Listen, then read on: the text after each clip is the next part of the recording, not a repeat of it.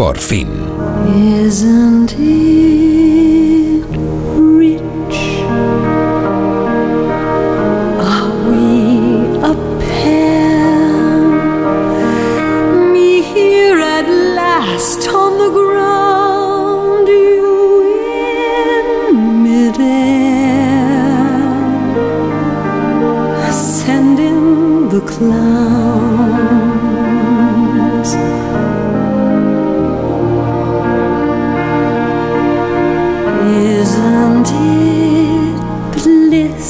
Así que no lo conocéis, ¿no? No, No, yo no he suena. dicho eso, ¿eh? Bueno, sí. No, yo, yo el que no conozco. Miguel Reyán ha dicho, ¿y este chico quién? ¿Quién es? Pues casi lleva tantos años trabajando como tú, ¿eh? Que lo sepas. ¿Sí? Sí, una trayectoria muy extensa, Miguel. Cargada de éxito, como tú, ¿eh? Ha recibido más de 30 galardones, ocho veces el premio de la Unión de Actores, tres premios más. ¿Es actor? Sí, premio de Cultura de la Comunidad de Madrid, medalla de oro al mérito en las bellas artes, entre otros muchos. ¿eh? Miguel es una persona que ha sido, por ejemplo, durante más de 20 años la voz que narra la historia de España en Cuéntame. Lleva casi cinco décadas viviendo de la interpretación. ¿Cuántos, a- ¿Cuántas décadas llevas tú, Miguel? ¿Cuántas décadas llevas tú? Vuelvo un poquito atrás. Querido, hay tres clases de memoria. Buena, mala y conveniente. La, mía es conveniente. La tuya conveniente, vale. Él considera que esto de la interpretación es un privilegio y aún así sigue sintiendo esas mariposas en el estómago cada vez que se sube el telón delante. Lo, de- lo debo conocer, ¿no? Yo, bueno, chico, no sé, pues es que... No sé, tanta... Sí. ¿Lo hace, lo hace bien? ¿Tiene tantos premios? ¿O es de Sí, esos que le dan premios? y es tan raro como nosotros. ¿eh? Antes os decía, es que soy muy raro. Pobrecico mío. Estoy hablando de Carlos Hipólito y, sí, queremos hablar con él de muchas cosas, de todos sus éxitos, pero también queremos charlar de lo que está haciendo ahora, de su función Burro, una obra que narra la historia de un asno atado que le habla y le canta a su sombra para intentar entender y explicar el mundo. Platero es pequeño, peludo, suave, tan blando por fuera que se diría todo de algodón, que no lleva huesos. Solo los espejos azabache de sus ojos son duros cual dos escarabajos de cristal negro. Es tierno y mimoso igual que un niño, pero fuerte y seco por dentro, como de piedra. Cuando paso sobre él, los hombres del campo se quedan mirándolo. Tiene acero, tiene acero, acero y plata de luna al mismo tiempo.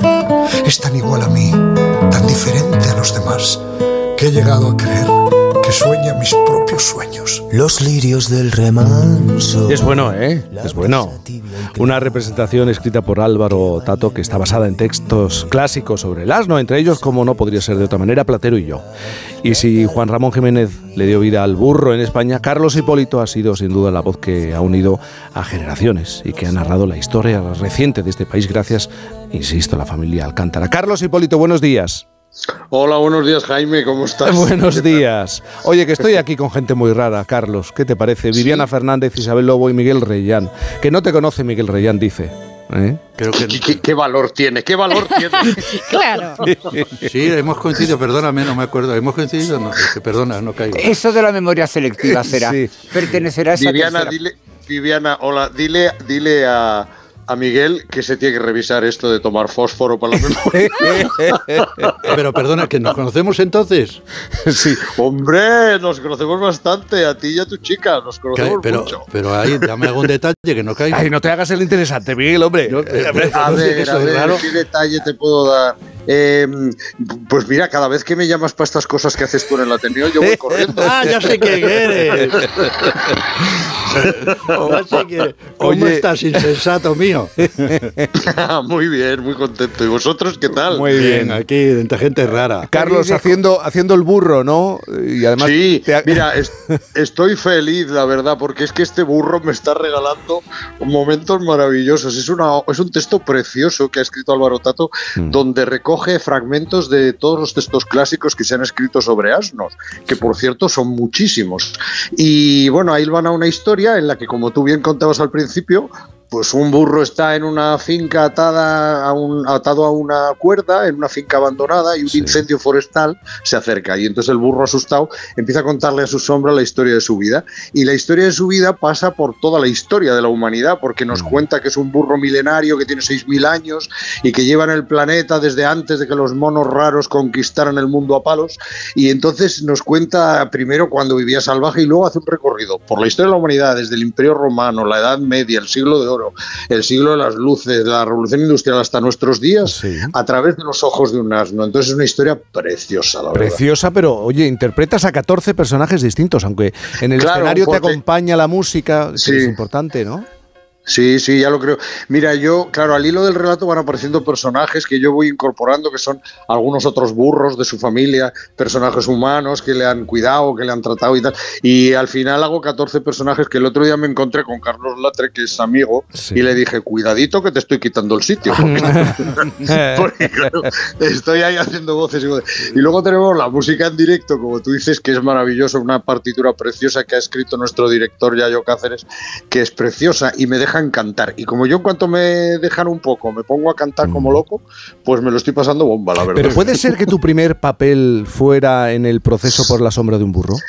Claro, cuando yo estudiaba en el TEI con William Layton y José Carlos Plaza y tal, eh, ellos hacían una obra que fue mítica de ese grupo que se llamaba, un montaje que fue mítico que se llamaba Proceso por la sombra, un burro de Eddie Remat. Y entonces había un personaje de un burrito que cuando les fallaba el que lo hacía, eh, cogían a alguien de la escuela. Y entonces me cogieron a mí, fue el primer papel que hice, que era un burro que no hablaba nada, estaba todo el tiempo en escena, pero no decía nada más que al final unas frasecitas. Entonces he subido en el escalafón porque ahora ya es un burro que habla todo el rato.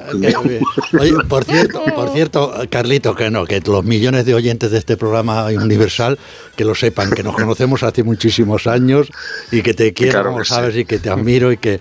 Oye, pero ti. qué casualidad, a propósito de lo que dice de la- de- del Ateneo, porque el día 11 voy a, vamos a hacer la sección de trato de Ateneo, el proceso a la sombra de un burro.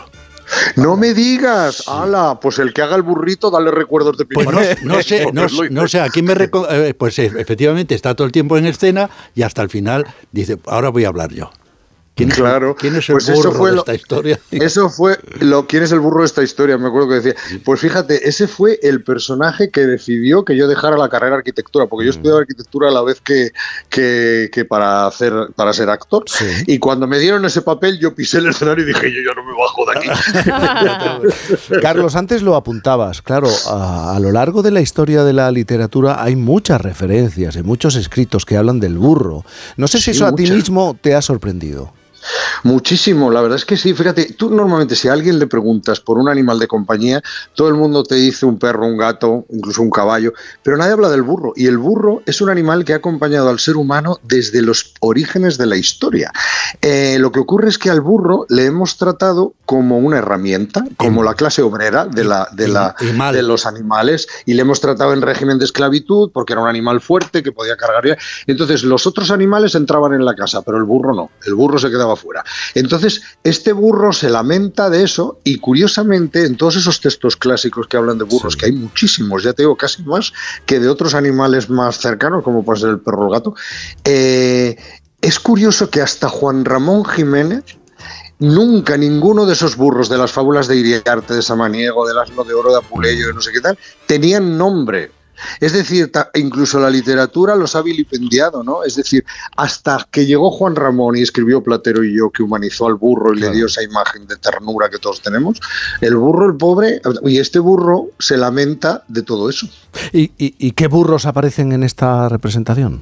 Bueno, mira, aparece el rucio de Sancho Panza. Claro. por ejemplo, que es un personaje divertidísimo, porque la obra tiene momentos muy, muy emotivos, como el de Platero, que también aparece, por supuesto, pero, pero también tiene momentos divertidos. Aparecen los burros de las fábulas de Iriarte, de Samaniego, que son burros divertidísimos, muy graciosos. Aparece el burro que tiene una discusión en, la, en una misa medieval la Edad Media con Fray Anselmo de Turmeda sobre quiénes son mejores, si los hombres o los burros. Aparecen montones de burros. Aparecen los padres, eh, los padres de este burro narrador que nos cuenta la historia de sus padres, que es un momento precioso, donde resulta que nos cuenta este burro que su madre era una asna salvaje del monte y su padre era un asno salvaje de la llanura y se llevaban muy mal unos y otros. Y entonces la madre que se ha enamorado de ese, de ese burro, de ese onagro de la llanura, tiene una escena en el balcón como si fuera Julieta Sí. diciendo onagro, ¿por qué eres tú un onagro? Entonces de repente es muy bonito. Es muy gracioso. Hay, hay cosas muy divertidas, muy bonitas y luego ya te digo, las canciones son preciosas. El público se lo pasa maravillosamente bien. De verdad, es- es un- estoy feliz. Estoy Qué feliz. bien, qué bien. Eh, Carlos, antes lo, lo comentaba con Viviana, con Isabel, con, con Miguel. A mí me ha Mm. sorprendido, es que llevas casi 50 años en la interpretación. Pues 46, 46 en realidad, sí, años. porque imagínate, sí, porque eso del proceso por asombrar a un burro, la verdad es que, o sea, si contamos desde ahí serían 50, pero como, como eh, realmente eso fue una cosa muy esporádica que luego ya hasta tres años después o así no, no empecé de verdad de una manera más eh, profesional esta cosa de ir todos los días al teatro, no tarde y noche y tal. Y entonces, em, pues son muchas décadas, la verdad, sí, muchos años. A mí me parece increíble, porque yo tengo la sensación de que sigo empezando cada día. Claro. Cada nuevo personaje Claro. me aterroriza y pienso, Dios mío, yo esto no lo sé hacer, ¿cómo se hace esto? Pero Yo so- bueno, yo solo- vamos, he tenido suerte. Carlitos, yo suelo repetir una frase de, de Charlotte, de Charles Chaplin, que me Ah, parece que decía, en esta vida solo da tiempo a ser amateur. ¿Ves? Qué maravilla, qué maravilla. Pues ahí yo cuando te, crees que sabes tocar, claro, cuando te crees que sabes tocar el violonchelo, te dicen, "Ten- tiene usted 92 años, abuelo. Es que me vais a perdonar, pero eh, os estoy comparando los dos, eh, Carlos y, y a Miguel. Es que tenéis un componente infantil en el mejor sentido de la palabra, ¿eh? De niños, de jugar, de seguir jugando. Afortunadamente. Es que mira, en Francia y yo creo que es importante esto de querer seguir jugando en Francia 50 o en años después. Inglaterra se les dice jouer en film o jouer en pièce de teatro o to play. Es que realmente Claro. hay algo de juego. Cuando somos pequeños juego, nos es. otorgamos unos roles Sí. y no necesitamos ni herramientas, ni disfraces, ni nada. Quiero decirte, tú eres el capitán no sé Claro. cuánto, tú eres no sé quién. Y tú Claro. inmediatamente entras en el juego. Esa capacidad de jugar que, que- que- que perdemos cuando somos adultos es, Es que nos ponemos el traje serio de mayores, de, de adultos. Total, acuérdate Viviana de Sí. esa cosa maravillosa que decía Fernán Gómez cuando le preguntaban por qué se dedicaba a una profesión tan rara como la de ser actor y dijo, no, perdone, la profesión de actor es la más normal del mundo porque es lo que todos hacemos de pequeños. Sí, Lo que sí. pasa es que luego hay gente que deja esa, ese, esa vocación maravillosa de convertirse a hacer Mm. personajes y se dedica a cosas tan raras como ser médico, ingeniero, arquitecto, abogado, Sí, sí, que son cosas rarísimas. Pero Carlos, ¿tú te reconoces ese componente infantil de niño, ese juego, esas ganas Pero de jugar? Totalmente, totalmente, Yo sigo teniendo un niño dentro y, y soy eh, lo más ganso que puedo y lo más travieso que puedo en montones de momentos. Claro que sí, eso hay que conservarlo siempre. Miguel, ¿tú te ves así?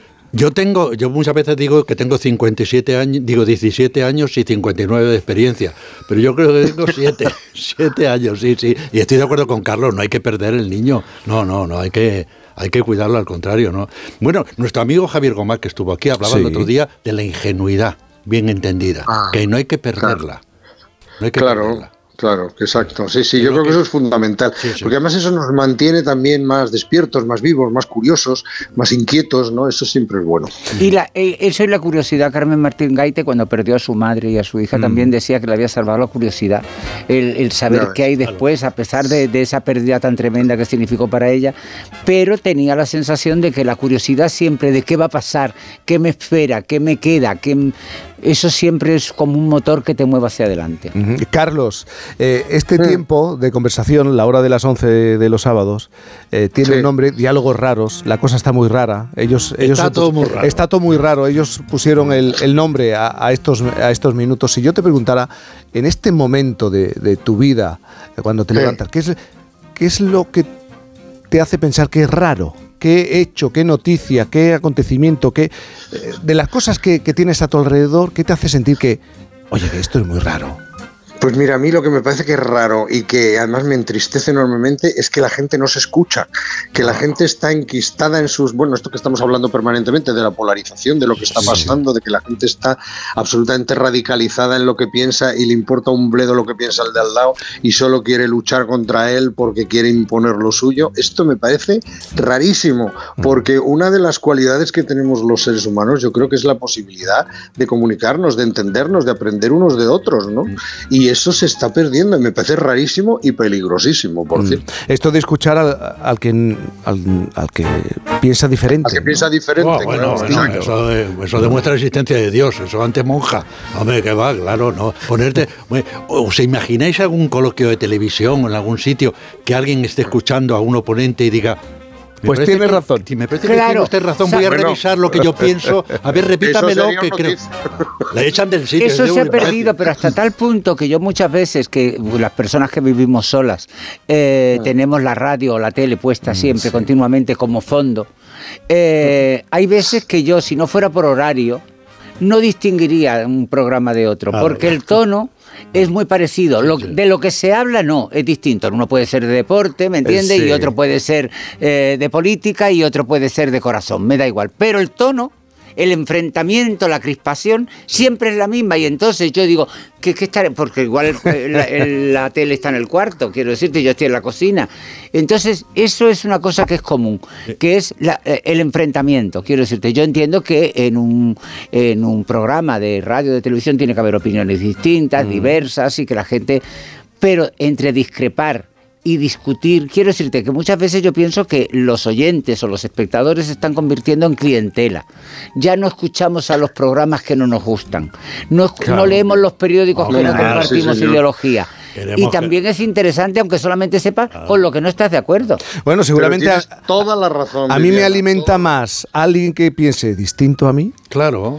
Porque Claro, si, si me alimento solamente de los que Claro, piensan igual que yo, Claro, pues eh, claro. tampoco se avanza ni. Eso es. Pues no os parece raro esto. Y sí, yo Sí, no sé sí. cómo hemos llegado a esta Sí, sí. posición tan absurda, ¿no? Pues, pues sí. No sé Y- si estamos y muy la- manipulados. y la- no sé. Sí, y además Viviana tiene razón, pero, a- a- pero matiza una cosa, y es que eh, yo lo que noto es que no argumentan. Es que insultan directamente. Porque, no, este, por ejemplo, yo que estoy educado en las películas, en las novelas, en las películas del oeste, a nadie se le ocurre decir cuando el malo se daba la vuelta al bueno decir dispárale por la espalda. es que no se ocurría. Hoy le decía, mátalo. Entonces- Aprovecha. aprovecha. Había dos cosas que no se podía decir en las, nove- en las películas del oeste. Eres, Mm. ¿Es usted un cobarde? ¿Eres un cobarde? ¿O eso que has dicho es mentira? Chan, saca. Ahora dice, miente, usted miente y sabe que miente.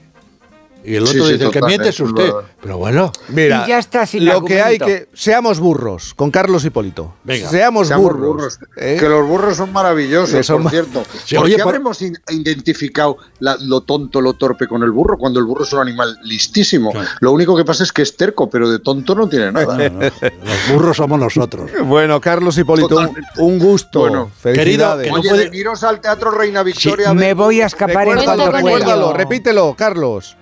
Por favor, al Reina Victoria, al Reina Victoria. Venga, de Madrid.